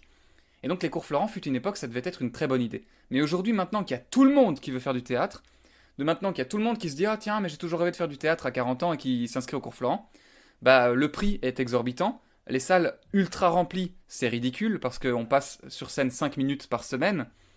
Et euh, je trouve que c'est un peu une sorte quelque part une sorte d'arnaque, une sorte de, Apple du, théâtre, tu sais. C'est 500 euh, balles les écouteurs, 250 euh, balles plus euh, la prise jack. Et je leur reproche d'être ce, faux rendez-vous. Parce que tu sais, on n'arrête pas de dire, ouais, mais tu sais, il y a tellement de gens qui sont sortis des cours Florent. Ouais, mais c'est-à-dire qu'en fait, embrassant plus de 1500 personnes par an, j'espère bien qu'il y a au moins une personne qui va percer, tu vois. En fait, les cours Florent, c'est une sorte de place où tout le monde se donne rendez-vous. Et du coup, il se passe des choses mais on se donnerait rendez-vous dans le café à côté, il se passerait les mêmes choses. Est-ce que ça t'a quand même apporté quelque chose au final, où tu te dis j'aurais pu euh, passé cette étape et ça aurait été la même chose? Je pense que j'aurais pu trouver mieux. Je pense que j'aurais, j'aurais pu euh, apprendre d'autres choses parce que comparé à mes cours de art de la parole, c'était vraiment rien au niveau du travail. Par contre, ça m'a appris d'autres choses qui sont annexes euh, au travail pur. Tu vois, ça, ça m'a pas appris de la diction, mais ça m'a appris la, la volonté de tirer mon collier même dans les situations difficiles. Tu vois, même quand t'aimes pas le projet pour lequel tu travailles, de quand même apprendre le texte rapidement, de quand même aller en répétition avec des gens que t'aimes pas, euh, de savoir dire non aussi quand il te semble que le théâtre empiète sur un endroit où c'est pas censé empiéter. Euh, ça m'a appris ce que je n'aimais pas, euh, le théâtre que je ne voulais pas défendre. Ça m'a appris aussi à envoyer chier ou défendre mes partitions, tu vois. Et puis aussi, ça m'a fait rencontrer des comédiens parce que j'ai pas rencontré que des, connards. Hein. J'ai rencontré des gens, des jeunes gens formidables, emplis de sensibilité et de tendresse, et ce sont devenus mes meilleurs amis aujourd'hui. Donc quelque part, ça m'a appris beaucoup de choses aussi. Ça a fait de moi aussi un, adulte un peu plus sûr de lui. Tu ne regrettes pas Non, non, je le, non, je regrette pas. Je regrette pas. J'aurais voulu pouvoir faire euh, autre chose à côté, mais je le regrette pas, non. Ok, ça t'a apporté des choses, quoi. Ouais, ouais, ouais. Et donc, tu tournes avec ton spectacle euh, dans Paris. En dehors du confinement, tu joues deux fois par semaine, je pense, au théâtre des Mathurins. Euh, ouais, avant le confinement, je jouais deux fois par semaine au Mathurins. Normalement, on va peut-être reprendre en septembre. On l'espère pour toi et pour tous les gens qui font du théâtre et de la scène. Merci, j'espère. À ma, à, ma, petite échelle, j'ai eu trois spectacles annulés et j'étais déjà dégoûté, alors j'imagine même pas les gens qui font ça pour vivre. Je comprends, oui, c'est chaud. moi, j'ai préféré pas regarder tout ce qu'on annulait, j'ai demandé à ce qu'on annule sans qu'on me le parle. Et t'as as fait aussi le, le Festival d'Avignon avec ton spectacle? Ouais, je l'ai fait deux fois. Mais cette année, on a décidé qu'on le faisait pas. Et putain, euh, coup de chance, quoi. L'année où on décide de pas investir, euh, c'est annulé quelque part, ça m'a flatté. Tu vois, je me suis dit, ouais, je sais, vous pouvez plus vivre sans moi, c'est normal. mais, ouais, heureusement, coup de chance. Comment c'est de faire Avignon Le festival d'Avignon, c'est très euh, euh, prenant. C'est un monde à part, c'est un monde parallèle, quoi. C'est un vrai monde à côté euh, pour lequel tu t'investis à 100% pendant un mois. Rien n'existe d'autre que le festival d'Avignon. Quand tu y vas là-bas, tu investis beaucoup d'argent parce que ça coûte très cher. Euh, que ce soit pour le théâtre ou pour la vie à côté, parce que les commerces alentours bah, en profitent. Hein. Puis quelque part, jouer tous les jours, et quand tu joues pas, de quand même devoir aller tracter pour remplir tes salles, et ce stress de te dire chaque matin, putain, on est deux, et il faut qu'on soit 60 à la fin de la journée, c'est usant. C'est usant moralement, euh, physiquement, psychologiquement. En fait, à la fin, tu sors de là, mais t'es euh, une allumette qui a craqué, tu sais. T'es fatigué, mais t'es fatigué dans tous les sens possibles. Et puis en même temps, c'est quelque chose de terriblement enrichissant parce que ton spectacle, ça devient ton meilleur ami, parce que tu le connais sur le bout des doigts, tu joues tous les jours avec, donc euh, tu commences à avoir tes petits rendez-vous, mais tellement clair dans ta tête que tu peux t'amuser de plus en plus. Et puis, comme il n'y a que des comédiens, des hommes et des femmes qui aiment le théâtre, bah tu baignes dans une sorte de d'écosystème d'art et de poésie et d'humour. Et ça, c'est très agréable c'est très très agréable d'aller boire des bières avec plein de gens tout le temps quelque chose à te raconter sur un auteur ou sur une pièce. Euh, tu leur demandes qu'est-ce que tu as fait aujourd'hui, ils ah ben j'ai été voir Cyrano de Bergerac et ils te racontent. C'est ça c'est vraiment génial. Après moi le seul conseil que je pourrais dire si quelqu'un veut se lancer dans cette, dans cette aventure là, c'est d'être sûr à 100% qu'ils sont prêts à défendre leur spectacle. Euh, n'y allez pas avec un projet que vous n'aimez pas et n'y allez pas avec un projet qui n'est pas euh, prêt. Il faut y aller avec un, spectacle que vous êtes sûr que vous pourrez défendre et que si quelqu'un vient le voir, il pourra dire ok j'ai aimé et je vais en parler. Parce que si vous n'aimez plus ce que vous faites ou si ça a une mauvaise réputation, déjà vous allez perdre tout, votre argent et vous allez perdre tout votre morale. Et autant ne pas vous infliger ça.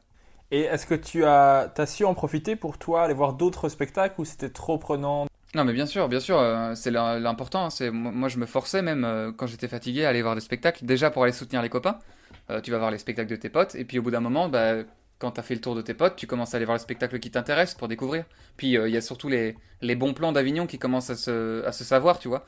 Au bout de, quelques semaines, il y a les bruits qui courent. Il y a les bruits qui courent de Ah, ce spectacle-là est bien, et donc euh, tu te laisses un peu porter par les, bons avis. Donc oui, oui, je me suis forcé à aller en voir plusieurs, donc j'en ai vu beaucoup. Est-ce qu'il y aurait un spectacle que tu recommanderais à tout le monde, que tu as vu à Avignon et qui te dit cette, cette chose doit être vue par le monde entier? Je vais, en, je vais en dire deux. Je vais en dire un de théâtre et un d'humour. Euh, c'est de l'humour, mais ce n'est pas que de l'humour. C'est pour ça que je l'aime immensément parce que je trouve qu'il est pareil en funambule sur quelque chose. Euh, si moi je j'essaye de faire du funambule entre poésie et humour, euh, lui il fait du, du funambule entre aventurier et humoriste. Il s'appelle Loïc Bartolini et c'est un photographe aventurier qui part euh, à travers le monde. Il va voyager dans des pays euh, reculés, dans des forêts, etc. avec son appareil, c'est un grand passionné de photos, et euh, il ramène des grands clichés, des, anecdotes, des rencontres, et il a fait un spectacle autour de ça, c'est-à-dire qu'il projette des photos qui sont incroyables, et qui sont emplies d'histoires, et il nous les raconte. Et c'est drôle, qu'est-ce que c'est drôle? Et c'est intelligent, parce que c'est plein de bon sens, de, leçons de vie. Et à la fin de ce spectacle, tu sors de là, déjà t'as ri, et puis en plus tu sors affamé de monde, quoi. Mais c'est ce que j'aime le plus en sortant d'un théâtre. Tu sors de là, t'es affamé, t'as envie de bouffer le monde, quoi. T'as vraiment envie de prendre le premier ticket d'avion possible et te casser au Pérou. Et je trouve ça génial. Je trouve que ce mec fait un travail formidable. Ça y est, tu m'as donné envie d'aller voir le spectacle? Ah bah vas-y, vraiment, c'est, beau. Euh, et ce mec est une crème. C'est du voyage et de l'humour, et c'est plein d'intelligence, et c'est... euh, ça change quoi du, du paysage comique habituel ou théâtral habituel. Je trouve que ce mec euh, est un peu sur une- un funambulisme qui me plaît beaucoup. Et au niveau du théâtre à Avignon, j'avais été voir le Cyrano de Bergerac des Moutons Noirs qui était très joli. Et j'en garde un très beau souvenir. Eh ben. Cyrano de Bergerac, plus besoin d'en parler, je vais pas... euh, Tout le monde sait ce que c'est, si Ouais, vous ne savez pas ce que c'est, vous vaguement quelque chose, je pense. Cyrano de Bergerac, mais les Moutons Noirs l'ont réinterprété, ils ont rajouté des textes à eux, etc. Et euh, je suis rarement pour la réinterprétation de grandes œuvres, de grandes œuvres comme celle-ci, mais je trouve que là, ça, c'était tellement fait avec tendresse et beauté que on ne peut que saluer. On peut que saluer. C'était vraiment très fort. Eh ben, t'es bon dans la promotion aussi, des spectacles, hein? Ah, yes, la seule chose que je sais pas vendre, c'est mon spectacle à moi. Ah si, si, si, tu le vends. je suis sûr que tu le vends bien. Après, après, avoir, après avoir écouté ce podcast, les gens vont avoir envie d'aller voir ton spectacle. Et j'ai vu aussi que tu avais fait euh, quelques passages dans Les Enfants de Cœur sur Vivacité. Ouais, je suis chroniqueur aux enfants de cœur aussi. Est-ce que ça te plaît la radio? C'est un média qui te plaît aussi? La, radio est un média qui me plaît beaucoup, parce que c'est un média euh, de manière générale et que j'aime parler, j'y crois. Euh, la radio est un média qui me plaît beaucoup. Après, moi, ce que j'aime un peu moins, c'est la chronique de manière générale. Mais je suis très fier et très content d'être dans cette émission de RTBF parce que je trouve que l'équipe est formidable. Elle est d'une intelligence incroyable et euh, ils m'ont très vite donné carte blanche. C'est-à-dire que euh, j'ai été faire des auditions, par exemple, sur Europe 1 avec Anne Romanoff et euh, on m'a directement dit, ok, ça va être ce thème-là et tu dois faire 3 minutes, pas une de plus. Et c'est euh, drôle. Et on va relire et on va couper si jamais on n'aime pas. Alors qu'aux Enfants de Cœur, on m'a directement dit Ok, tu veux parler de quoi? Et j'ai fait Bah, euh, j'aimerais autant pouvoir venir en tant qu'auteur et donc écrire un peu euh, sur un tas de choses. Ils m'ont dit Ok, fais ce que tu veux. Ah, et je chouette. voulais pas relire Non, non, non, on relit pas, on relit pas. Ah, ok, mais vous êtes sûr? Ouais, t'en fais pas, on te fait confiance. Et à chaque fin de papier, ils viennent me voir en coulisses et ils font Putain, c'était vraiment très bien, on adore, euh, continue. Et je trouve ces gens euh, d'une intelligence et d'une douceur euh, qui, qui, qui me fait chaud au cœur. Mais c'est chouette d'avoir la, la liberté artistique de faire ce que tu veux et d'être soutenu en fait. Je trouve ça super. Ouais, c'est tellement ce que j'ai essayé d'avoir et de rechercher parce que j'avais très peur de, me- de me faire enfermer dans le jeu de mots ou de me faire enfermer dans le théâtre ou dans l'humour. Et ce, ce choix de panel, c'est tellement agréable. Est-ce que tu as des objectifs euh, précis, style euh, par exemple dans 5 ans, je veux faire un Olympia ou dans 3 ans, je veux être au Zénith? Est-ce que tu as ce genre de choses ou tu, tu laisses venir et tu profites du moment euh, Comment tu fonctionnes? Oh, ouais, moi j'ai des rêves, j'ai des rêves à courte portée, j'ai pas des rêves à longue portée. C'est très bizarre, euh, je fonctionne de manière assez chelou. Mais j'ai- j'ai des rêves que je vais m'activer à faire dès que je les ai. Enfin, c'est trop bizarre. Je vais pas me dire, ok, dans 5 ans, je me donne euh, l'opportunité de faire l'O- l'Olympia. Non, je vais me dire, ok, si je veux faire l'Olympia, qu'est-ce que je vais mettre en place maintenant pour y aller? Et euh, toute la suite des événements ne va être que en direction de l'Olympia. J'ai un peu l'art de me focal, j'ai un- peu l'art de m'entêter. Et euh, je sais pas si c'est un- une qualité ou un défaut parce que j'ai souvent euh, je lasse mes parents, mais j'ai des rêves à courte portée donc si j'ai envie de lire un livre, eh ben, je, je m'arrête de tout ce que j'étais en train de faire et je lis ce livre. Si j'ai envie d'écrire une pièce, eh ben, je m'arrête et je, ne- je fais qu'écrire cette pièce. Euh, si je rêve d'une fille, eh ben, je ne pense qu'à cette fille-là. J'ai pas, euh, j'ai j'ai de la focale quoi. J'ai vraiment. euh, Et le problème, c'est que du coup, je vois plus rien à côté et que c'est, ça fait un gros défaut de vie parce que parfois, il faut savoir prendre du recul sur les choses. Mais ouais, j'ai tendance à faire des, des sacrées euh, euh, concentrations. Ok. Euh, et qu'est-ce qu'on pourrait te souhaiter pour la suite de ta carrière? S'il y a vraiment un- une chose qu'on peut te souhaiter. Je, je crois. Après, c'est vraiment. euh, euh, mon avis, je penserai l'inverse dans, dans deux ans. hein, mais je crois être arrivé à un endroit où, euh, artistiquement, je fais ce que je voudrais faire. Je suis arrivé à une sorte de maturité, je crois, hein, qui fait que l'art que je fais en ce moment, c'est l'art que je vais faire toute ma vie et qui me ressemble. Et donc, ce qu'on pourrait me souhaiter, enfin, ce que je me souhaite, c'est que j'arrive à à, à, contacter euh, les gens, à leur montrer ce que je fais. Pas spécialement euh, à devenir une star, je m'en fous. Mais juste, à un moment ou à un autre, montrer aux gens, voilà ce que je fais. Et si ça plaît, tant mieux. Et si ça plaît pas, tant pis. Mais euh, là, ce que je vais créer, c'est c'est des frères et des sœurs de projet, quoi. Tout va se ressembler un peu parce que finalement, je vais rester le même homme, quoi. Aujourd'hui, je, je- je crois que j'ai fini de j'ai fini d'être un enfant, quoi. Et donc, ce que j'aimerais, ouais, c'est de pouvoir partager ce que j'ai créé maintenant. Euh, j'aimerais vraiment euh, montrer ce que je fais, dire regardez, voilà, c'est ça que je suis. Et puis, bah, j'espère que ça plaira, quoi. Mais c'est la seule chose que j'aimerais me souhaiter. Et ça, et beaucoup d'amour, parce que j'ai besoin de, de jeunes filles et de grands yeux, euh, de petits grands yeux pour me donner de l'inspiration. Ben voilà, ben on va te souhaiter tout ça. De la, liber- la liberté artistique, de faire ce que tu veux et beaucoup d'amour. On te le souhaite. Ouais, ouais. Bah, Ouais. écoute, je te, je te remercie. Ben, moi, je te le souhaite vraiment, euh, du fond du cœur. En, en tant que fan de Notebook, on, se- on se soutient. Ah, yes, The Notebook, allez voir ce film. Allez le voir, mais d'office. Conseil, regardez-le en version originale, mais même en français, ça vaut Ouais. le coup. Et regardez-le avec votre amoureuse ou votre amoureux. Ou même tout seul. Regardez-le même tout seul, ça peut être sympa aussi. Ou avec quelqu'un. Regardez-le. Regardez-le juste. C'est magnifique. Euh, et si vous ne trouvez pas ça beau, ben vous n'avez pas de cœur. Carrément. Alors, à, à la fin du podcast, je t'avais dit, quand je reçois les invités, je fais l'interview name dropping, où je demande de citer habituellement un humoriste, mais comme je sais que tu n'aimes pas te limiter à juste l'humour, Tellement adorable, t'essaies de pas me, me bousculer, c'est tellement chou. je m'adapte, je m'adapte. Euh, je vais ici, si je vais te demander, c'est un artiste. Tu es obligé de m'en citer qu'un. C'est ça la difficulté de l'interview. Tu es obligé d'en choisir un.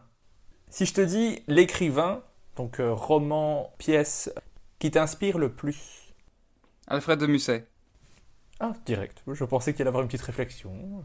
Ah non, non, non, non, non. Alfred de, Alfred de Musset, c'est l'homme qui m'a le plus bousculé et qui m'a le plus euh, fait sentir euh, heureux à la lecture. Le meilleur livre que tu aies lu? Le meilleur livre que j'ai lu, c'est L'insoutenable légèreté de l'être de Kundera. Ah, je, je pensais que tu Ou allais avoir... Cyrano de Bergerac. Cyrano de Bergerac. Ah, c'est une pièce, c'est une pièce. Euh, bah, en livre, en livre Insoutenable légèreté de l'être et en, en pièce euh, Cyrano de Bergerac. Ok. Et toi qui préfères les comédies de théâtre au stand-up, quel est pour toi le meilleur dramaturge en termes de comédie? Ah, ça c'est plus dur. Euh, qui me fait le plus rire? Je dirais, je dirais quand même Molière. hein. Molière, ça reste quand même un énorme classique, mais Il est pas, euh, il il a est quand pas même mauvais. des hein. trucs. Bah, sais, quand je, à chaque fois que je relis le, les fourberies de Scapin, euh, il y a toujours un moment où je ris, quoi. Je trouve ça, je trouve ça fou de d'intelligence et de drôlerie. Et puis il y a tellement eu d'hommages et de clins d'œil qui se sont perdus entre les auteurs à Molière. Genre euh, Cyrano de Bergerac qui dit Molière avait du génie. Rien que pour cette réplique de Cyrano de Bergerac, on ne peut que répondre Molière. Ok. Un humoriste cette fois que tu suis un peu tout ce qu'il fait parce que tu aimes vraiment beaucoup ce qu'il fait ou ce qu'elle fait, un homme, femme, euh, québécois, français, américain. Bah, je t'ai dit, moi je suis beaucoup Loïc Bartolini parce que je trouve que c'est un jeune homme euh, formidable, que j'aime beaucoup son travail. Je te suis toi, évidemment. il se sent obligé de le dire. non, je me sens pas obligé. Non, non, non, c'est c'est vrai. Euh, tu fais partie des, des- des garçons que j'ai rencontrés et que je suis encore avec plaisir. Euh, qui donc Qui donc Qui donc Qui donc? Ah non, j'ai droit qu'à un. Bah voilà, je dis toi et Loïc, ça fait deux, mais ça fait. Ça marche, mais j'ai vraiment hâte de, de découvrir ce Loïc. Parce que c'est rare qu'on me cite un humoriste que j'arrive pas à situer. Et là, j'ai envie d'aller voir tout de suite. L'humoriste qui, pour toi, a la meilleure plume, qui écrit le mieux. Pas spécialement celui qui joue le mieux, mais que tu te dis au niveau écriture, c'est lui, lui le meilleur. Euh, de vivant ou de mort? Peu importe. Des proches. Des proches. Ou Raymond DeVos. Des proches ou Raymond DeVos? Des, pro... des provos. Des provos. Ouais, sinon en vivant, Blanche Gardin, elle écrit très bien. Maintenant, du coup, je vais te demander de choisir entre deux artistes. Tu peux justifier ou pas, c'est comme tu veux, mais tu dois choisir entre, entre l'un ou l'autre. Alors, c'est pas toujours, c'est pas toujours dans le même style. Ça peut, c'est juste tu dois choisir un des deux. Et j'ai fait exprès de prendre des gens qui vont clairement te mettre en difficulté, en essayant de voir ce que tu aimes. Est-ce que tu es prêt? Je suis euh, prêt. Bon, alors, tout à l'heure, tu, tu as dit les deux, mais maintenant, je te demande de choisir De Vos ou des proches De Provos ne marche plus ici. Ah, c'est vrai, j'ai cru comprendre. euh... Je vais dire De Vos parce que j'ai trop de, de je lui, je lui, je lui dois trop de choses quoi. Euh, Aujourd'hui, la fondation Raymond De Vos, elle m'a tellement aidé. euh, et puis ça a été un homme qui, quand même, malgré le fait que maintenant c'est devenu un peu une sorte d'énorme artiste que j'en ai marre d'être, euh, à qui j'en ai marre d'être rattaché, ça reste quand même un putain de, de grand homme quoi. Donc je vais dire De Vos, ouais. Ok, ça marche. Moi, je prends des proches, comme ça, il n'y en a aucun des deux qui va être vexé. Ouais, ouais. Je t'en- supplie. Entre Molière et Shakespeare. Oh putain. Euh, je vais dire Molière. Je vais dire Molière parce que, à mon avis, un anglais aura plus facile à répondre Shakespeare. Moi, comme je parle assez mal anglais, je suis obligé de lire les traductions. Et même si les traductions peuvent amener quelque chose au texte, c'est toujours mieux de lire la- l'auteur dans sa langue originelle parce que du coup, il y a des, expressions, des rythmiques, des, sonorités euh, qui appartiennent vraiment aux pièces et aux auteurs. Donc, euh, je vais dire Molière parce que déjà, je lis dans la langue originelle, parce que c'est la langue française, la langue que moi j'aime énormément, parce qu'il est plein d'humour, il est tellement drôle, et puis en même temps, il y a des, des vrais moments de théâtre, et euh, il a tellement été productif de, de chefs-d'œuvre qu'on ne peut que dire Molière. Ok. Alors là, maintenant la battle au niveau des écrivains entre Camus et Victor Hugo. Ah, et vraiment, t'as décidé de faire chier. Ah, je suis content, j'ai réussi.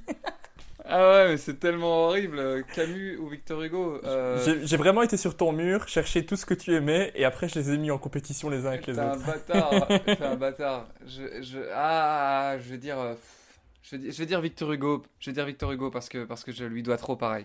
Victor Hugo, ça a été mon premier gros bouquin que j'ai jamais quitté. Ça a été lui euh, qui m'a inspiré la- le romantisme. C'est lui qui m'a dicté ma manière d'aimer aujourd'hui. Et je continue malgré le fait que je me mange quand même de sacrées claques.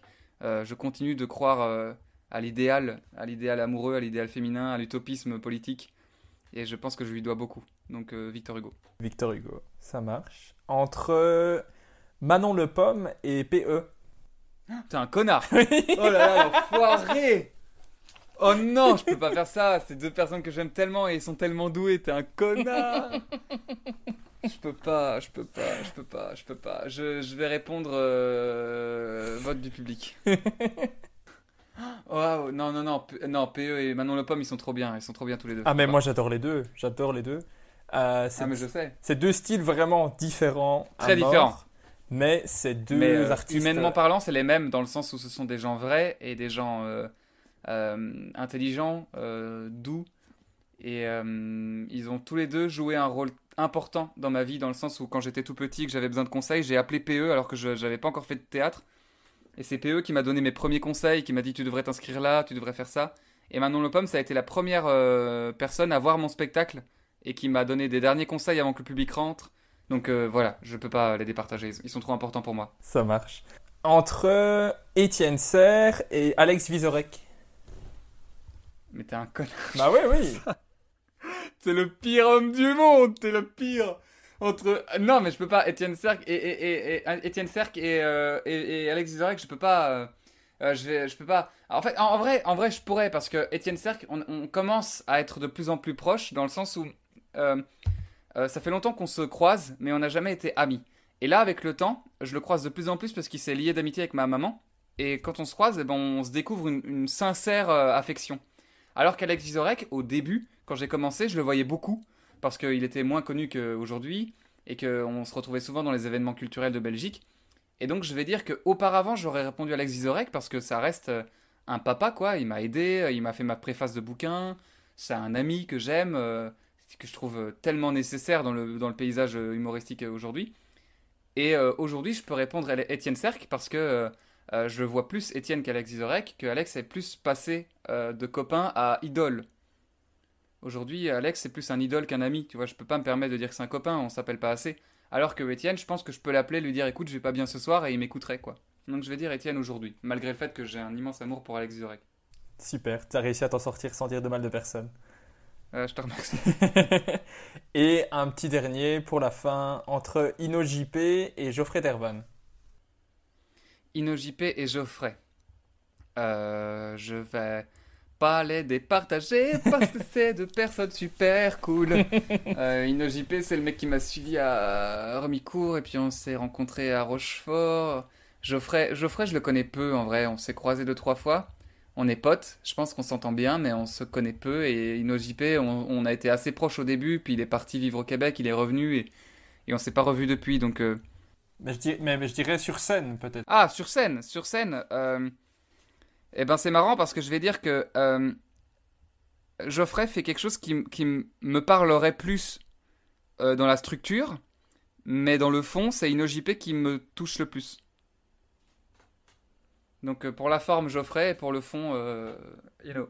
Ah, tu, tu demandes à quelqu'un de départager deux personnes et il donne des compliments à deux sur deux points différents, c'est magnifique.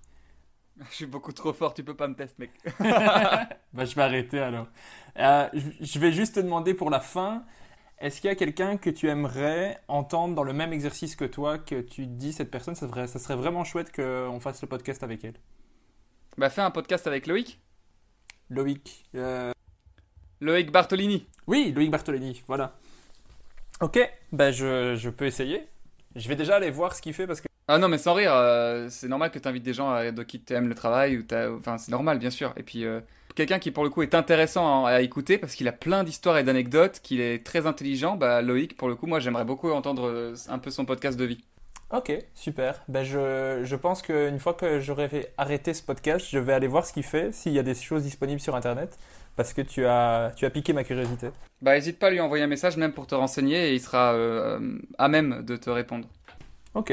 Eh ben, en tout cas, je pense que s'il écoute, il sera content de la belle promotion que tu fais de son spectacle. En tout cas. Ouais, j'avoue, j'abuse. en vrai, il est pas si ouf. Genre, le connard. tu sais. Eh ben voilà. Euh, j'ai posé tout ce que j'avais envie de, de poser comme question. J'ai trouvé ça vraiment chouette. Et je te remercie d'avoir accepté de faire le podcast. Bah, merci à toi de m'avoir invité, hein, c'était un vrai plaisir. Et puis, désolé, j'ai beaucoup parlé, mais euh, merci beaucoup de m'avoir invité. C'est comme Étienne, d'ailleurs, je, je vois pourquoi vous pouvez être amis. Euh, il s'excusait beaucoup aussi de parler longuement, mais dans un podcast, c'est exactement ce qu'il faut. Je préfère une conversation que monologue, quoi. Oui, mais je serais, je serais très embêté si dans le podcast je disais Est-ce que c'était. Comment t'étais quand t'étais petit? Ben, drôle. Ah, l'horreur. C'est l'horreur. Après, moi, j'ai plus- j'ai plus rien. Après, après 10 minutes, j'ai plus de questions. Euh, donc, c'est vraiment chouette les- quand tu, quand tu parles, parce que moi, ce qui m'intéresse, c'est vraiment de, que les gens qui t'écoutent se disent Ah, ok, il réfléchit comme ça, il fonctionne comme ça, c'est pour ça qu'il fait ça. Donc, voilà. Merci beaucoup. Merci à toi. Et j'espère que ceux qui écouteront ce podcast, ça leur plaira. À bientôt. Bah, moi, pareil, moi, pareil. À bientôt.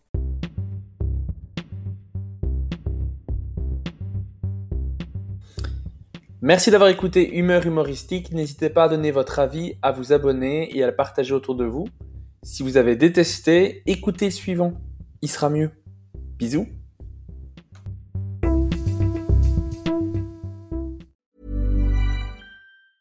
Even on a budget, quality is non-negotiable. That's why Quince is the place to score high-end essentials at 50 to 80% less than similar brands. Get your hands on buttery soft cashmere sweaters from just 60 bucks, Italian leather jackets, and so much more.